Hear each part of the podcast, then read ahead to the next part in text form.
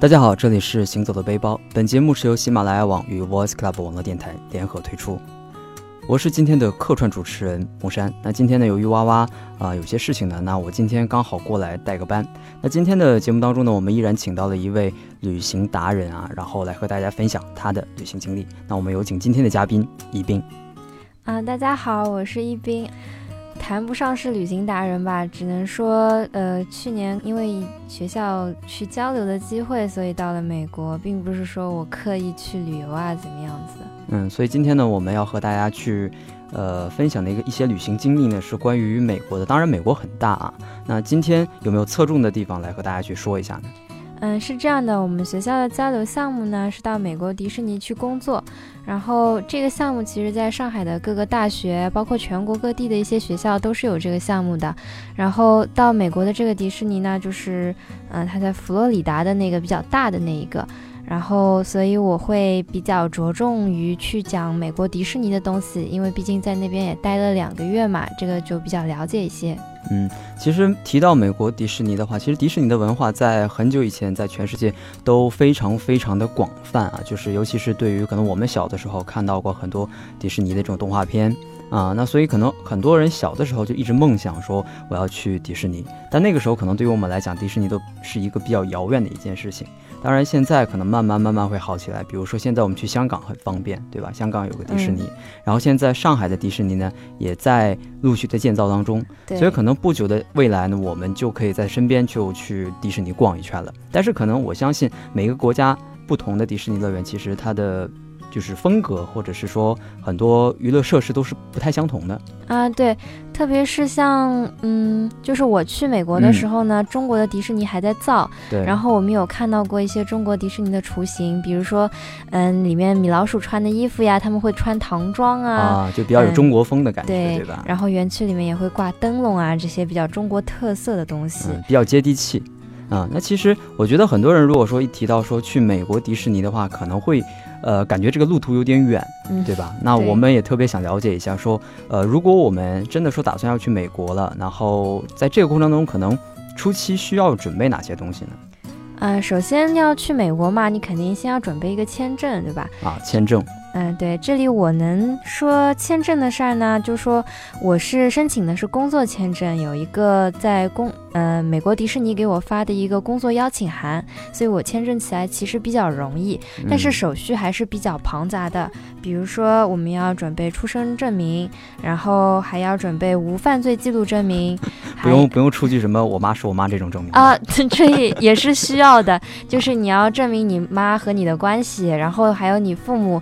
嗯，要给你经济支撑，就是要写一份保证书，就是你爸妈要在上面签字，就说我在美国这段时间呢，即使我不工作，我爸妈也是有钱让我待在那边，我不会变成一个黑户黑在那儿的，就避免一些非法非法移民，对吧？啊，对他们很。讲究这个，如果看到你那边有移民倾向的呀什么，就马上把你拒了。对，其实，呃，几年之前我一直觉得拿到美国的这个签证也是一件非常困难的事情。那我们可能通过很多的这种影视题材的这种作品啊，我们也可以看到说，可能在早期改革开放刚开始的那会儿。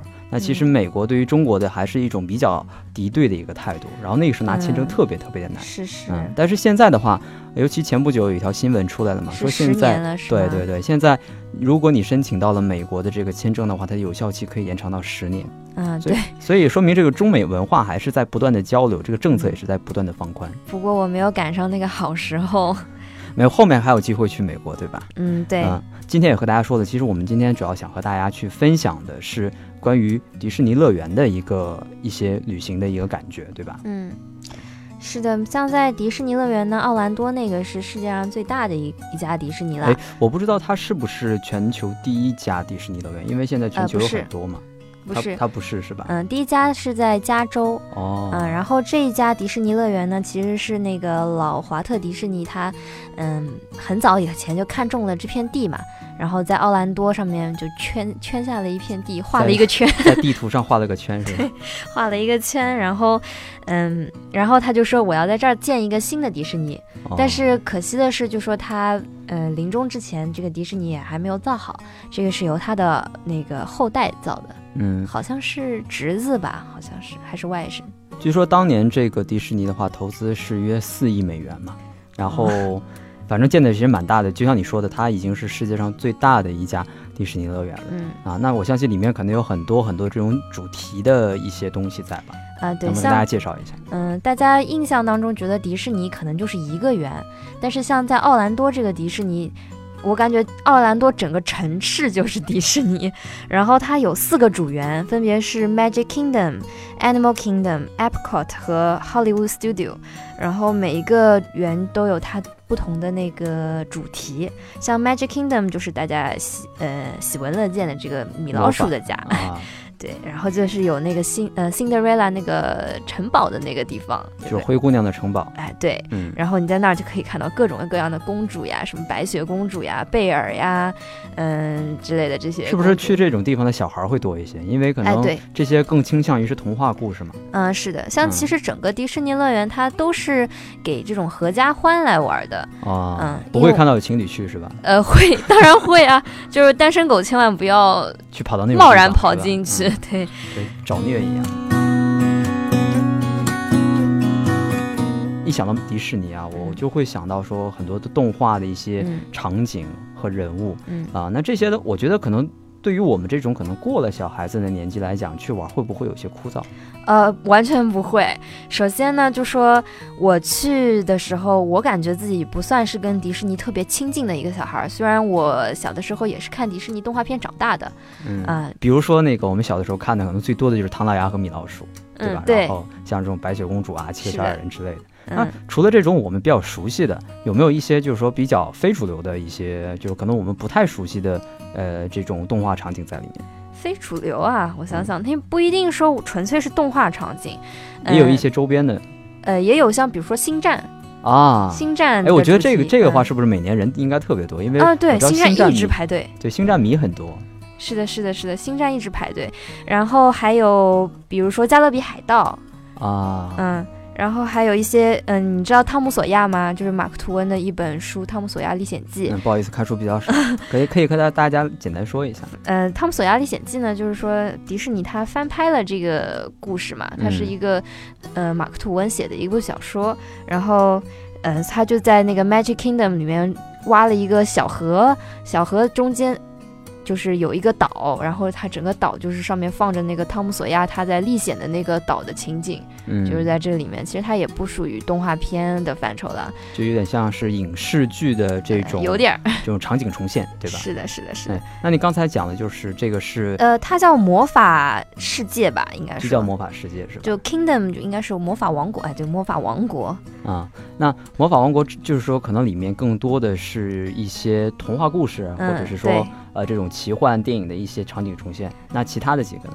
嗯、其他几个像 Animal Kingdom 呢，就说这个也是我工作的地方，动物世界嘛去的最多。对对对，动 动物世界，比如说你喜欢非洲看，没没错，它里面有一个项目叫 Safari，Safari 呢是，嗯，就是在那种非洲的语言里面就是巡游的意思，包括啊就是说苹果电脑里面那个，呃，叫什么浏览器也叫 Safari 嘛。嗯，然后它就是你坐一部车子，然后进去可以看到非洲草原上面各种动物，还有嗯非洲的那些植物啊，什么什么斑马，呃，的动物有什么斑马呀、长颈鹿啊，长颈鹿呀、大象象啊，对对狮子，啊这种，你都可以。以看到。哎，狮子也真的有，哎，他那边应该都是这种这种仿的，对吧？不是是真的，啊，是这，那相当于就是一个动物园。对，它就是一个动物园。然后哦我公它分成两片儿呃三片儿吧，嗯、第一片儿呢就说是 Africa，就是非洲的。嗯，非洲的。第二片是我工作的地方，因为我是亚洲人嘛，我就在啊 Asia，、啊就是亚洲的动物。对，所以嗯我你每天要接待多少游客？每天多少人游客来这个参观你我 这个我没有数过，但是我我自己我们饲养的这个动物呢有，啊？你们还饲养动物的？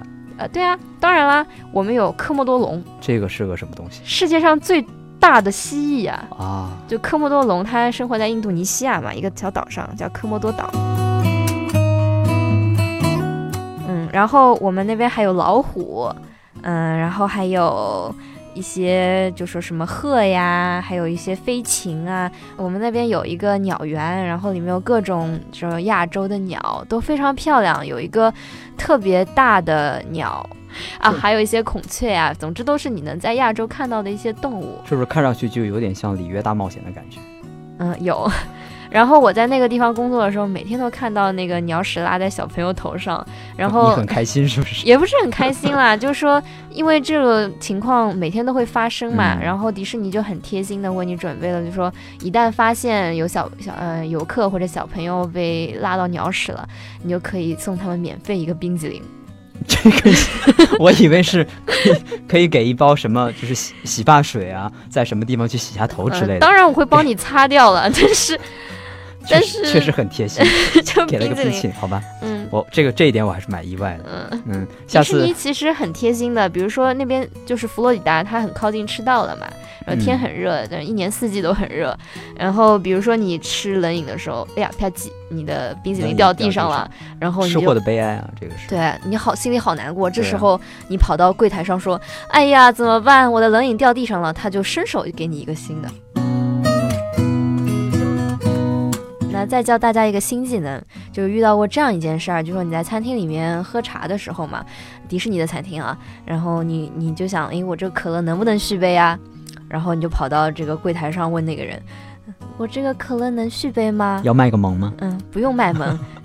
然后，然后那个员工他跟那个顾客说，呃，其实是不能的，但是 I can make this happen。然后他就给了他一杯新可乐。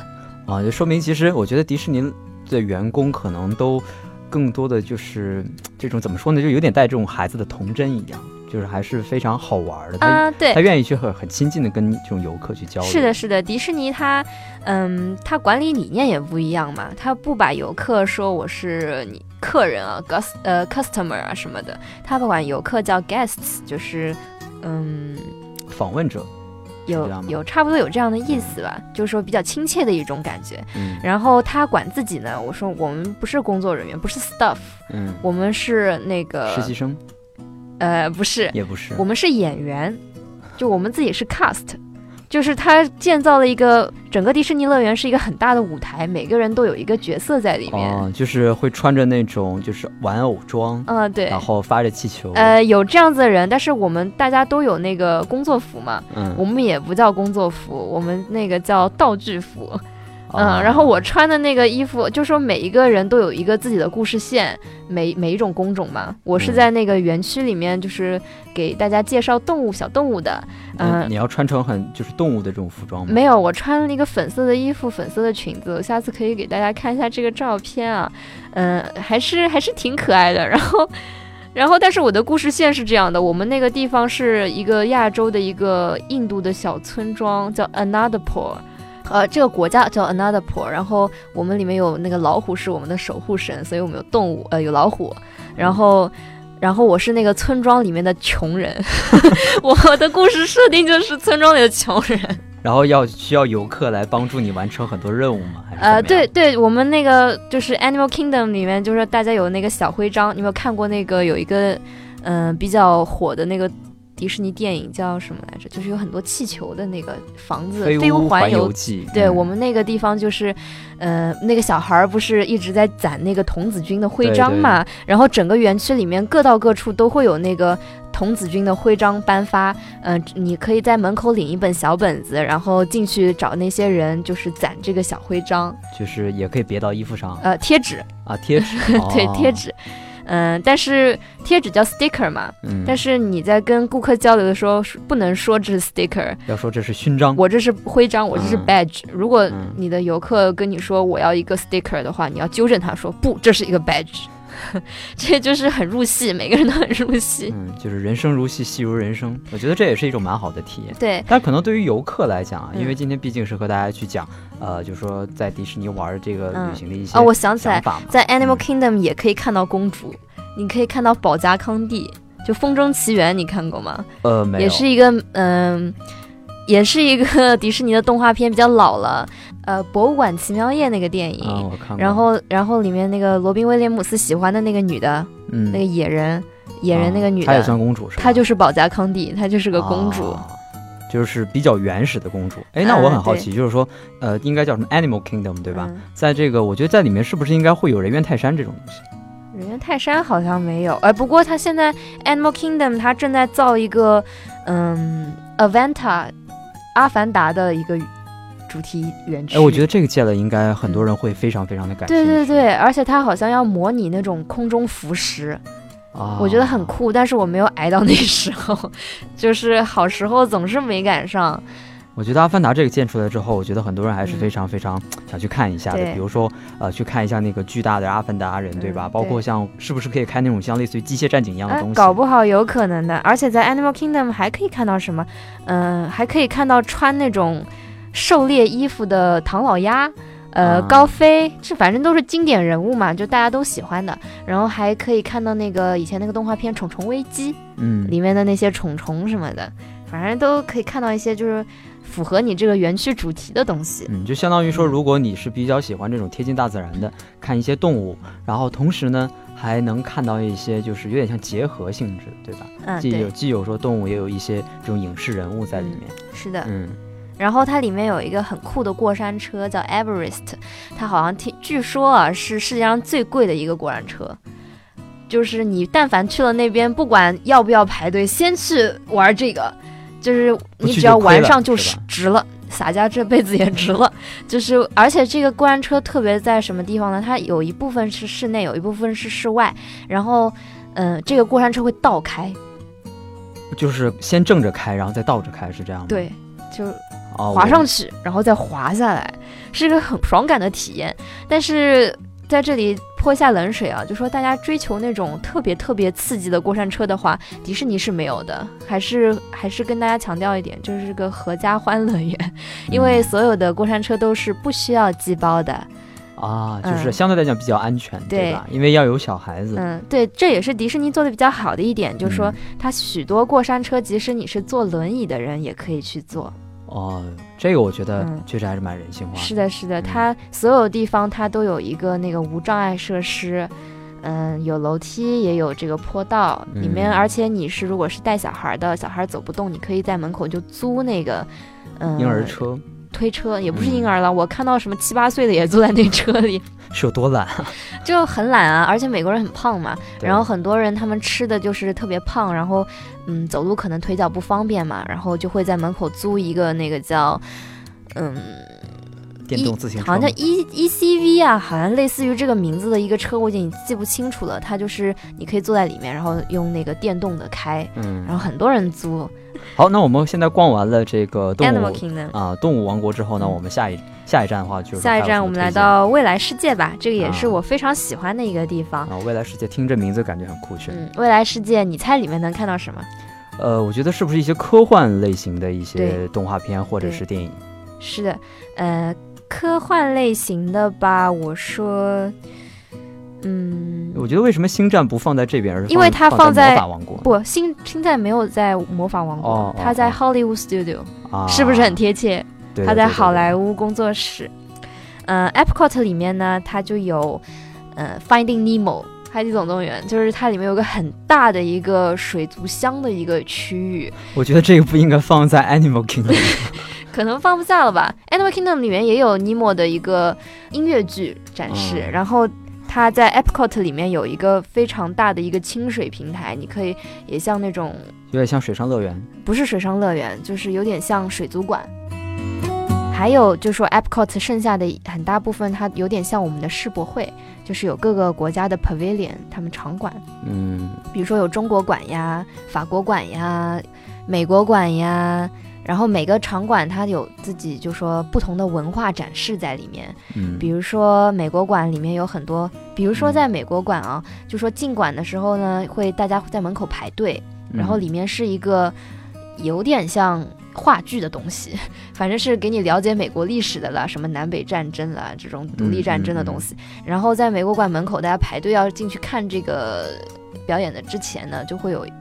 看你运气吧，有一波人跑出来说，呃，跑出来唱阿卡贝拉。啊，而且很赞，而且那个时候我去的时候，刚刚开始那个 Frozen 很火，就是那个冰雪奇缘很火，然后他们就在那儿唱那个 Frozen 那个主题曲，Let It Go 是吧？啊，Let It Go。然后再比如说在中国嘛，中国馆门口他放了很多那个，嗯，兵马俑，不过都是迷你版的，就是只有我大概小腿那么长吧。小腿就只到小腿那么啊，对，就兵兵马俑就很小，然后里面就是中呃介绍中国的，但是很遗憾，我去看了那个片子以后，发觉这个是可能是八十年代的中国，就写的很很久远的感觉。啊，对，大家都还穿着中山装呢，哎，不是中山装，就是那种军绿色的衣服。然后又比如说到加拿大呀，他会给你领略一下，比如魁北克风光呀，嗯，枫叶满山那种感觉。嗯，对。然后你可以买到，就是在那边买到各个国家的不同的，呃，这种特色的产品。比如说你在英国馆就可以买到那个川宁茶，啊，女皇御用茶，呃，川宁茶是是那个薯条和那个什么的炸鱼。对，你可以在那里的餐厅吃到炸鱼薯条，然后还可以看到啊，那边有。嗯，《爱丽丝梦游仙境》里面那个 Alice 那个小公主在那边。那只兔子呢？嗯，兔子没有，可能会遇到疯帽子吧。不过我没有看到这个演员，我不知道。嗯嗯，然后还有那个英国馆，你还可以买到唐顿庄园的东西啊，这么与时俱进的。对啊，还可以买到那个 Mr. Bean 憨豆先生，还可以买到那种就是 Keep Calm and Carry On 那种 T 恤。好吧。还是还是蛮有意思的，哎，对，你在法国馆可以买到各国各各种各样的香水，什么，嗯，Chado 啊 之类的，都是迪奥的这种东西。还是这个馆还是挺有趣的，而且它有一个，嗯，比较特别的一点啊，就是过去我们，呃，就是去年，嗯，暑假的时候还比较火的一个游戏，叫帮助那个什么侦探鸭子怎么的一个游戏吧。可能听众朋友听到了以后，可能有人知道这个游戏吧。然后他借了这个里面的这个侦探的这个形象嘛，他在这个整个 Epcot 里面每一个嗯国家馆，他都有设计一些嗯隐藏关卡、隐藏关卡，嗯对。然后他会发你一个小手机，说美国人这也胆大，他直接把手机发给你了。是说明人家素质高。嗯，是他发你一个小手机，然后你可以在这个手机里面选择一个场馆，选择这个场馆以后，它会出现相应的任务，比如说他叫你找到，比如说我选挪威馆啊，嗯，我他会出现一个问题，然后我要正确的回答这个问题，当然都是英文的，没有中文版本。然后正确的回答问题以后，他会指示你走到一个地方，然后你走到那儿了以后，他会跟你说笑，呃，smile。然后，然后你就笑一下，然后结果那个手机上就直接传来了你微笑的照片。哦，哎，这个还蛮神奇的。哎，对的，而且就是挪威馆，我当时玩的是挪威馆这一款嘛。然后挪威馆里面我进去逛了一圈，本来觉得挺没意思的，结果我拿了这个小手机进去再逛一圈的时候，我发现根本停不下来，是吧？对它，嗯，挪威馆好像有一把什么什什么剑之类的东西，好像是他们镇元之宝、传说民俗之类的这个东西，然后。嗯，本来它墙上的一块招贴画是一个大石头，嗯，然后我拿了那个手机完成了任务，走到那个大石头面前，我发觉那个大石头它在动，它变了，百叶窗打开了，里面是一把剑。哦，你把剑拿出来就可以勇勇者，并不能拿出来，拿出来了别人怎么玩呀？就反正有很多隐藏任务，各个馆都有，大家可以如果有机会去那边的话，可以玩一下，我觉得根本停不下来。嗯，还是蛮有意思的，我觉得。那其实你说这么多，我还是没有 get 到说它为什么会跟未来世界有什么关系？你看它现在好像跟我们平行世界发生的事情是一致的，然而这个馆造的时候，我记得好像是六十年代吧。哦，六十年代还是七十年代？也就是说，那个那个那个时候的未来，就是它已经造成那个样子，对吧？它其实是，呃，华特迪士尼眼里的未来世界。好，那我们现在来讲一下那个 Hollywood Studio，它叫好莱坞工作室吧，这是我个人翻译。嗯。其实我觉得，像提到好莱坞的话，我觉得像我就是比较感兴趣，因为对那边非常适合年轻人去。嗯，然后比如说我可以看到很多这种电影场景的还原啊，甚至是电影人物，我估计应该会有很多这种首映礼也会放在那边吧。首映礼这我不知道，当时我没遇着。嗯嗯，但是那边你可以看到那个美国偶像的现场。哦，他那边有个很特别的一个，嗯，一个。也不能说馆吧，就是一个地方，一个剧院，它里面就是叫 American Experience。然后你嗯，每天有三场，都是一些会喜欢唱歌的人过去在台上 PK。然后，然后美国偶像不是那个扶手上面有什么按按钮吗？你可以投票决定你投给谁吗？你也可以体验到，就说我投票投给谁。它不像是国内的这种影，就是类似于选秀节目，它都是导演安排好的或这种，对，它是完全现场。它是完全现场的。哎，我觉得这个还蛮有意思。的。嗯，然后当然这个不是电视上播出的啊，哦，就是呃不同的是，就是说，嗯，每天会有三个人，早上有三个人，中午有三个人，然后这三这六个人里面 P P K 出，呃，三个人，哎、嗯参加晚上的节目，参加晚上的，好像感觉数学不太对，反正晚上会有一个芬达里，他们叫那个嗯最终场，就是嗯今天的冠军是谁？哦，然后是不是这几个人都是固定的呃，不是，你可以网上报名自己去参加的。啊？这样还可以自己报名。对啊，对啊，这就是它特别之处嘛，就是很哦真实。哎。然后结束了以后，呃，就说它有一个赛季的嘛，这个赛季结束了以后，周冠军啊，什么季冠军啊嗯、，就是这个一季的冠军，嗯，你可以到电视上面去跟那些美国偶像 PK，哎你是真的去参加美国偶像了。哇，那这个我觉得真的是一个非常棒的体验，就不需要说我去拉选票呀，或者是说我一定要跟导演搞搞好关系啊，对吧？嗯，如果真的有实力的话，是真的是有可能会去参加这个对，这个就是嗯。嗯、迪士尼的一个口号嘛，Make your dream come true，、嗯就真的你可以在迪士尼让梦想所有人都有梦想，并且能够有能力把你的梦想变成现实。我觉得嗯这真的是一个呃，能够深入到一个，因为我觉得迪士尼可能也算是一个企业嘛，但我觉得它更多的倾向于是一种文化的符号。是的，是的，是嗯的。过去我对米老鼠什么不是很感冒嘛，虽然也是看这个动画片长大的，但我总觉得这是西方文化嘛，对，而且米老鼠也不说话，就感觉它傻乎乎的。但是到了那边以后，我真的觉得我我看到米老鼠就好治愈哦。然后回来了，呃，回国了以后，我就看到米老鼠带米老鼠标记的东西，我都想买回来，就感觉被洗脑了。就是这种感觉。然后在那个 Hollywood Studio 里面呢，你就可以看到有星战的东西，嗯，包括会有那些黑武士啊和那个头红红的那个人，嗯，嗯，我比较喜欢光剑，我估计到时候一定我会买。有买有买。对的，我觉得那个很。我不是有一件那个呃叫什么 Jada 的那个衣服嘛，嗯，我也是在那边买的，还挺便宜的，我记得就二十刀吧，二十刀三十刀二。十刀的话其实还不贵，我觉得在国内买一件衣服也差不多这个价格。是是是，我一直特别想要一个光剑，我说多买几把回来，然后大家，在那边玩。而且而且他每天有固定时间，就说我在那儿有真人在那儿穿着那个头戴着那个头盔，嗯然后表演那个光剑，然后还可以哦带小朋友上去，就是嗯、打败坏人操操练。啊，对，然后每个星期有固定一天，有一个人会化妆成那个有点像红魔鬼的那个人，嗯然后头上有角的那个，然后出来吓小朋友。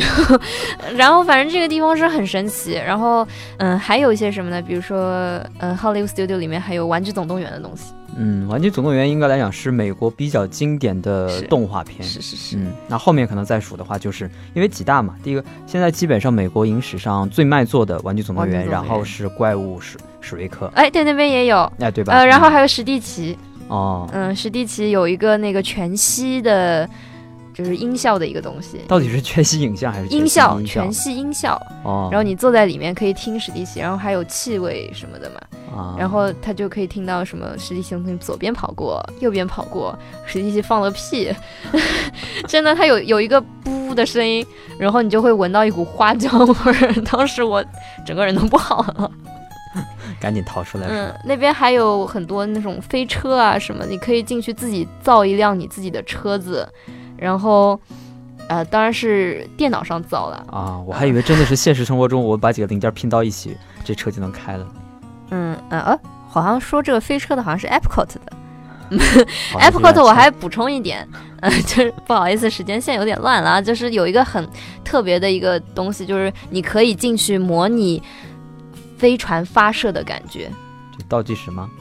呃，不是，而且失重，真的失重，失重的这个设备，对，很酷。这个地方它分两条线，一条是绿线，一条是橙线。嗯然后这是迪士尼唯一一个有警报的项目。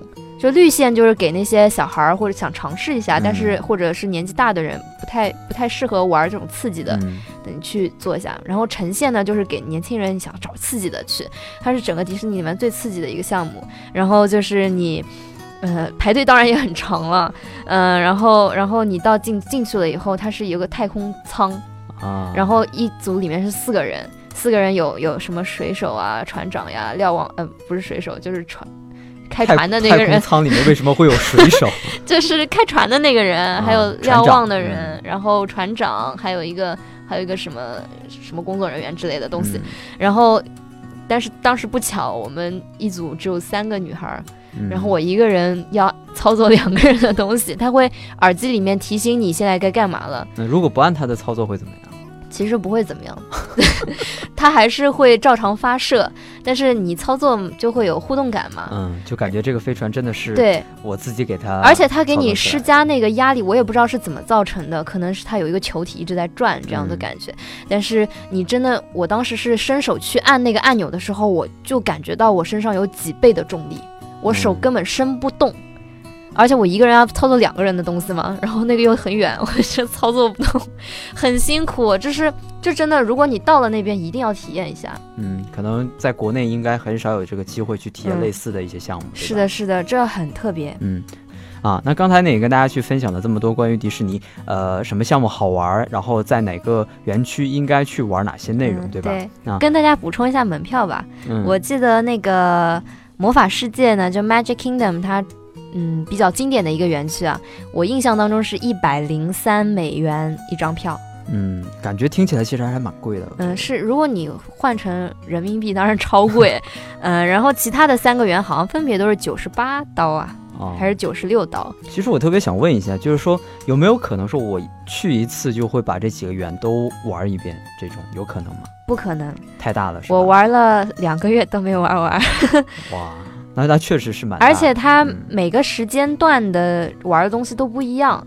嗯嗯，像那个去年就是 Frozen 特别火嘛，嗯，然后在那个 Hollywood Studio 每天晚上都有 Frozen 主题烟火，啊，然后它这个烟火是热的，夏天也很热，嗯佛罗里达也很热，那怎么 Frozen 呢？对呀、怎么你猜怎么着？泡沫嘛？你怎么就说出来了呢？掐掉！你刚刚说你要不说怎么着？啊，那他他们是怎么做到的呢？嗯，就是这样，就说大家一开始在下面表演那个 Frozen 的舞台剧，嗯然后天上在放烟花，嗯，放完了以后，等散场的时候，大家都往门口走的时候，突然天上开始下雪了。啊，那个雪是那种泡沫吹的雪，但是但是真的好温馨。当时我真想，如果我有个男朋友就好了。这个而且而且在我前面的一个有点像那种墨西哥裔啊或者西班牙裔的那种呃一个五大三粗的男性，他直接在我面前泪奔了。哇，真的假的？真的，就迪士尼迪士尼真的是一个很神奇的地方，这是一个唯一你看到五大三粗、满身纹身的人头上戴了两个米老鼠耳朵的地方。这个我觉得看起来确实我觉得很好玩。对，特别有趣。而且我在迪士尼里面遇到过一个人，他身上到处都是很酷的那种骷髅纹身，嗯，然而他脸上左脸上纹了一个米老鼠 Hello Kitty。Hello Kitty 不应该是日本的东西吗？对啊，可是我看到了，我很惊奇。我问他的，嗯，他说年轻的时候不懂事他他手里抱着他女儿，他说我女儿喜欢，啊，好温这个暖。我觉得这个答案真的是可能胜过很多我们去讲关于亲情的一些东西。对的，但嗯，好温暖。我就觉得在迪士尼里面，我看到了很多很治愈的东西，所以嗯一直到现在，我就我就每每当我遇到人生不如意的嗯时候，我就想想我当时在迪士尼的那段时间，我就觉得很幸福。嗯，而且迪士尼有一个比较酷的地方，嗯、你进门了以后可以领一个徽章，嗯，刚才你说过了，是那个跟那个徽章一样吗？嗯不是不是，那个是贴纸的不是那个贴贴纸的徽章，是一个嗯真的能别在身上的徽章。哦比如说你，嗯、你们进迪士尼可能是纯粹去玩儿，嗯，或者是庆祝某件事情。比如说我们家家里十年没见面了，嗯，然后我们整个一家人，我们十年团聚在这里。我们今天找的项目是去迪士尼玩儿，你可以领一个徽章，叫那个 reunion。然后路上看到的人，他们都知道哦，你们一家团聚了。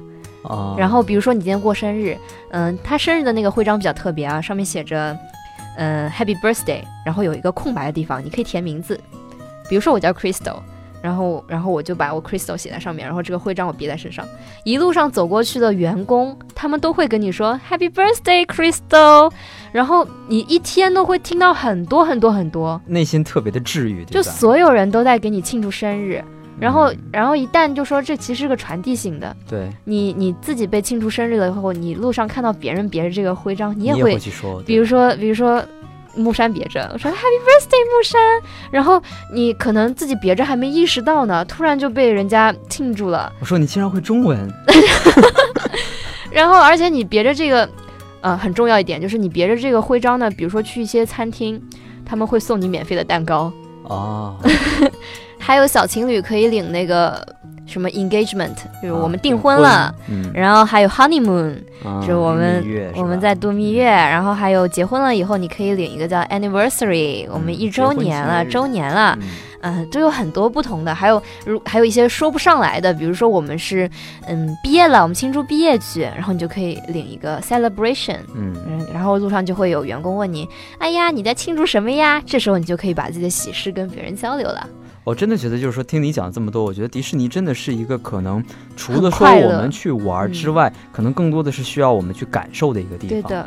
所以真的是有时间的话，我觉得可能我们去迪士尼不仅仅是说为了那些好玩的这种娱乐设施或者是场馆，可能在里面去感受这种特属于美国的这种文化的一些东西，我觉得可能感触会更多一些。不单单是美国，当时我去迪士尼呃实习交流的时候嘛，其实我们这一批就是为了在上海迪士尼工作。所选的，所以他们其实实际上是把迪士尼美国的精神也传递到了上海，包括香港呀、呃日本呀，大家都是这样操作的。所以整个迪士尼他想给人的氛围就是说是非常好客。你只但凡是来了迪士尼的人，就算你失恋了，就算你遇到什么不如意的事情了，你考试考了零鸭蛋，你到了迪士尼一样你很开心。因为每个人都把自己的快乐分享给你。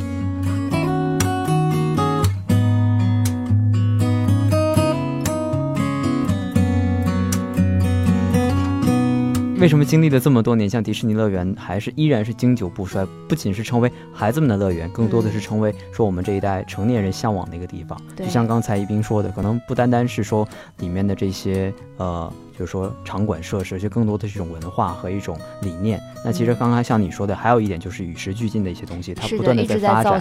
对对对，所以我觉得今天听了今天的节目之后，如果你未来有机会去到美国的话，或者哪怕你没机会去美国，可能在不久的将来，在上海你也会有这样的机会去领略一下。我一定买年票，我一定要经常去。我心情不好加班了，我就要去。这个是忠实的拥趸是吧？对我真的感觉去了一趟美国就被迪士尼收买了呢。嗯，我觉得这也是一种不错的一个经历吧。嗯，那今天的节目呢，非常感谢能够邀请一斌来做客我们的行走的背包，来和大家去分享他在迪士尼的一些可能更多的是告诉大家怎么能够正确的呃和就是说最合理化的去玩迪士尼，玩迪士尼对吧？不是被迪士尼玩是吧？对，嗯，所以今天呢非常感谢一斌。好，谢谢大家。嗯，那好，那本期的节目呢就是这些啊，欢迎大家呢能够关注我们的 Voice Club 工作室的微信订阅号 VC 工作室 Voice Club FM 来收听我们更多的节目。那么本期节目就是这些，我们下期再见，拜拜，拜拜。